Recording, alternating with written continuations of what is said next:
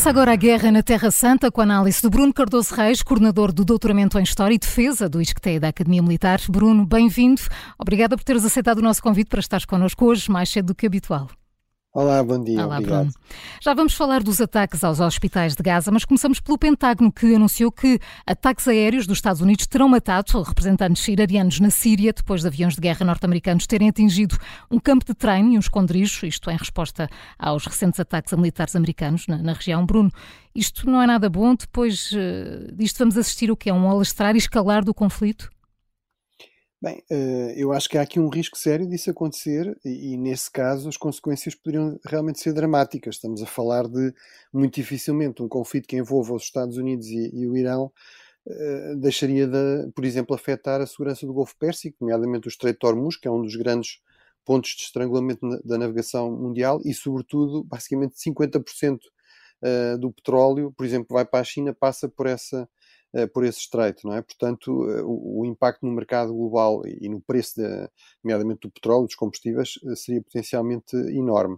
Uh, portanto, é realmente um, um, risco muito sério. Os Estados Unidos têm estado a dar sinais de alguma contenção, mas a deixar claro que não vão tolerar aquilo que tem estado a acontecer, que é, portanto, de acordo com as fontes americanas, desde o dia 8, portanto, nestes últimos 4, 4 dias, houve seis ataques de milícias pró-iranianas contra tropas americanas no, no Iraque e na Síria. Nós uhum. tendemos a pensar que se calhar já se foram embora, mas não, eles continuam lá.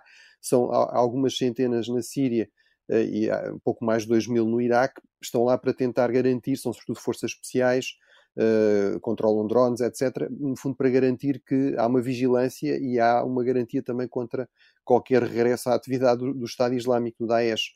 Eh, mas realmente são bastante vulneráveis eh, e, e, portanto, já houve eh, ataques que causaram alguns feridos, não mortos americanos para já, mas, portanto, há aqui um sinal claro e o Ministro da Defesa americano veio dizer atenção que nós não vamos tolerar que isto continue, portanto, parem uhum. agora, porque senão vamos ter aqui uma escada muito perigosa, portanto, eu acho que temos de estar realmente muito atentos a, a que esta tensão crescente entre Sim. o Irão e os Estados Unidos. Eh, Bruno Cardoso Reis, desde fim de semana os ataques aos principais hospitais da faixa de Gaza. Eh, Netanyahu garante que Israel não vai abrandar os ataques contra o maior hospital do enclave e, apesar de todas as críticas, apontou o dedo ao Hamas por usar os civis como escudos humanos um, ehm, e diz que colocam as suas infraestruturas militares em túneis, eh, por baixo ou nas proximidades de locais como hospitais. Este argumento justifica tudo. Israel está de facto a atacar civis. Bem, o, presidente, o presidente de Israel, que, que, é, que é da esquerda israelita, o Isaac Herzog, veio dizer que não, que, que o, Estado, que o Israel não, não tinha atacado hospitais, tinha feito ataques próximos dos, dos hospitais, mas não tinha atacado hospitais, hum. uh, e, e, realmente não vimos destru, uma destruição generalizada no hospital. Agora, a situação é claramente extraordinariamente dramática, e, e mais dramática que tudo nestes hospitais, onde, onde se põe também a questão do abastecimento de combustível, realmente eh, eu fui rever, no fundo, aqui as minhas leituras das leis da guerra, das uhum. convenções de Genebra. O artigo 19 é muito claro. Eh, em nenhuma circunstância um hospital pode ser atacado. É verdade que o mesmo artigo 19 também diz que as autoridades responsáveis, no fundo, quem controla o território onde está o hospital, têm a obrigação também de eh, na disposição das suas forças, evitar que ataques militares contra as, as, suas forças atinjam hospitais. Portanto, evidentemente, há aqui argumentos para dizer que muito provavelmente o Hamas está a usar, eh, está certamente a usar escudos humanos e que provavelmente está a usar os hospitais como parte da sua estratégia para proteger as suas forças. Agora, isso não desculpa Israel eh, não isenta Israel desta responsabilidade. É uma responsabilidade concomitante e paralela, não é? Uhum, Portanto, sim. eventualmente podemos condenar o Hamas por, por, por, fazer isso, mas isso não isenta Israel destas obrigações e, portanto, espero que Israel esteja ciente disso e que realmente, em termos do seu apoio externo, se, se, eles dão algum valor a isso, e penso que sim, era muito importante realmente darem sinais de que, na medida do possível, estão a tentar evitar que aconteça o pior nos hospitais, seja por via de ataques muito próximos ou, ou mesmo que possam atingir os hospitais ou, ou, ou, por via indireta com questões como a questão do combustível, não é? Sim. E aí também houve indicações de que Israel até estaria disponível a fornecer esse combustível. Eh, Israel alega que o Hamas impede isso, eh, o Hamas diz que não, que não é verdade, portanto temos aqui também narrativas contraditórias, mas é realmente uma situação terrível, dramática, eh, a pior certamente todas em termos da, da proteção de civis em Gaza. Uh, entretanto, o Hamas diz que depois destes ataques aos hospitais se recusa a negociar com Israel, mas a questão coloca-se ao contrário. Pode negociar-se com terroristas, Bruno? O acordo sobre reféns uh, ainda é uma possibilidade? Bem, temos tido informações contraditórias. Uh, houve informações que ele poderia estar iminente, pelo menos em relação a crianças, e estamos a uhum. falar de reféns que têm há, há, reféns que têm menos de um ano, há, há, um bebê, por exemplo, que é órfão de pai e mãe, que está na mão dos, na mão dos raptores, portanto, bebés de poucos anos, uh, e também pessoas muito idosas. Uh, mas depois, logo depois veio, veio, também essa informação. Israel diz que já, já houve várias vezes anúncios de acordos iminentes, depois não, não se confirmam. Historicamente, nós sabemos que há negociações com, entre os piores inimigos e que há negociações também entre Estados e grupos terroristas e, em alguns casos, até resultam em processos de paz. O caso talvez mais, mais famoso, mais conhecido recente é o, é o do IRA, do Exército Republicano Irlandês, portanto, no fundo, do, do movimento separatista independentista na Irlanda do Norte e, e, o Estado britânico. Agora, é verdade também que isso não costuma acontecer depois de, de, de ataques uh, terroristas extraordinariamente violentos contra civis, como aqueles que o Hamas fez. Geralmente surge depois de um processo de anos em que esses grupos terroristas vão moderando uh, a sua violência, vão, vão uh, no fundo, uh, dirigindo essa violência mais contra alvos militares, policiais, que apesar de tudo são vistos como um pouco mais aceitáveis, uh, e portanto, uh, aqui tivemos exatamente o contrário. Portanto, é realmente um contexto muito difícil para as negociações, em que, obviamente, a desconfiança entre as partes que nunca, ou se quisermos, a confiança entre as partes que nunca foi grande, está num extremo, digamos, de, de completa desconfiança. há aqui, apesar de tudo, mediadores, nomeadamente o Qatar, que tem procurado fazer esse, esse trabalho, eh, mas realmente eu não consigo estar muito otimista. Eh, mas não é impossível, e, e realmente, historicamente, como eu digo, tem, tem acontecido no, no, passado, mesmo na região do Médio Oriente, houve também reféns. Eh, muito, isso foi muito usado pelo Hezbollah, que, é, como sabemos, é um grupo até próximo também do Hamas, aliado do Hamas, nos anos 80, e os Estados Unidos e outros países envolveram-se em negociações. No caso dos Estados Unidos, até deu aquele escândalo depois dos chamados Irão, Irão, uhum. Irão Contras. Não é? Sim.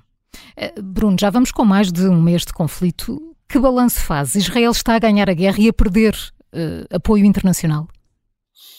Bem, uh, eu acho que este tipo de guerra é uma guerra muito. Tradicionalmente são guerras prolongadas. Portanto, eu acho que Israel tem estado a conseguir claramente resultados militares que os israelitas consideram positivos. Uh, acredito que certamente entre os mortos de Gaza estão, infelizmente, tragicamente muitos civis, mas também estarão certamente muitos homens armados do, Hamas. Eh, Israel tem, aliás, nomeado uma série de comandantes importantes do Hamas que teriam sido já eliminados, inclusive responsáveis diretos por, por estes ataques. Agora, um, há, e há também, é claro, que há também alguma perda de apoio internacional de Israel. Agora, não em relação àqueles países-chave para Israel, e nomeadamente países como, por exemplo, os Estados Unidos, ou, por exemplo, na Europa, um país como a Alemanha. Uhum. Ou, por exemplo, a nível global, do sul global, um país como a Índia, não é? Eh, agora, eh, isto não quer dizer que, eh, se a situação humanitária se degradar muito em Gaza, isso não torna a situação muito difícil, mesmo para estes aliados, que são aliados, digamos, especialmente próximos de Israel, especialmente importantes. Eu diria que Israel nunca contou com uma solidariedade muito grande a nível internacional, mas conta com alguns aliados-chave que têm capacidades militares excepcionais e económicas excepcionais, que têm, por exemplo, no caso dos Estados Unidos, a possibilidade de vetar qualquer resolução que pudesse afetar seriamente os interesses de Israel também das Nações Unidas, e portanto é esse, é, são esses com os quais Israel essencialmente se preocupa, e para já o custo militar não tem posto isso em causa, mas eu acho que estamos aqui a chegar a, uma, a um momento decisivo desse, desse ponto de vista, e, e, portanto acho que Israel realmente, e, e, aí os Estados Unidos são muito claros a, a, a insistir cada vez mais nesta questão das pausas humanitárias, mais condições para evacuação de pessoas, mais condições de segurança e de ajuda humanitária na Zona Sul, e portanto acho que aí Israel provavelmente vai ter de começar a prestar alguma atenção a isso e não apenas à dimensão, digamos, mais militar da campanha. Uhum. Temos assistido a manifestações contrastantes em França e na Grã-Bretanha. Bruno, a Europa está dividida no apoio a Gaza e a Israel?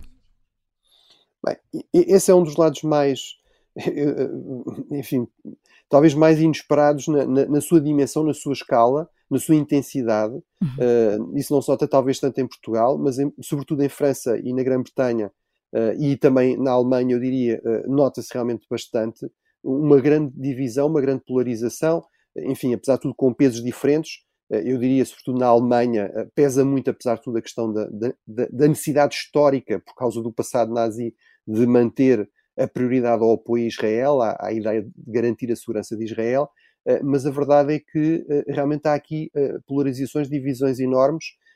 houve um claro crescimento, sobretudo do antissemitismo, no fundo do ódio a judeus. É verdade que não se pode confundir a crítica ao governo de Israel ou ao Estado de Israel com, a, com o antissemitismo. Agora, se as pessoas depois atacam os judeus, ameaçam os judeus, uh, fazem, mesmo em Portugal, aconteceu numa sinagoga, não é? Pintam coisas na, em sinagogas, é evidente que essas pessoas realmente estão a demonstrar preconceitos antissemitas, estão a associar, por exemplo, uh, os judeus automaticamente àquilo que o Estado uh, de Israel está, está a fazer.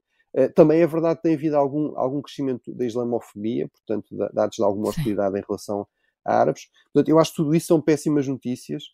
Acho que há aqui um risco acrescido de violência, há um risco uhum. acrescido, inclusive terrorismo jihadista também, eh, e portanto acho que eh, eh, é, um, é, é mais um impacto péssimo desta, desta crise e é muito importante que os líderes políticos uh, deem os sinais certos, apontem no sentido certo, que é evidentemente que uh, as pessoas têm direito às suas opiniões, mas não expressá-las de forma violenta. Evidentemente não se pode confundir uh, judeus e muito menos justificar qualquer, tipo de hostilidade ou ataque a judeus por causa de, de eventual discordância com o que está com Israel está a fazer, e também não se pode confundir o Hamas com todos os muçulmanos, não é? E, portanto, justificar por isso eh, ataques ou ameaças ou, ou preconceitos contra muçulmanos.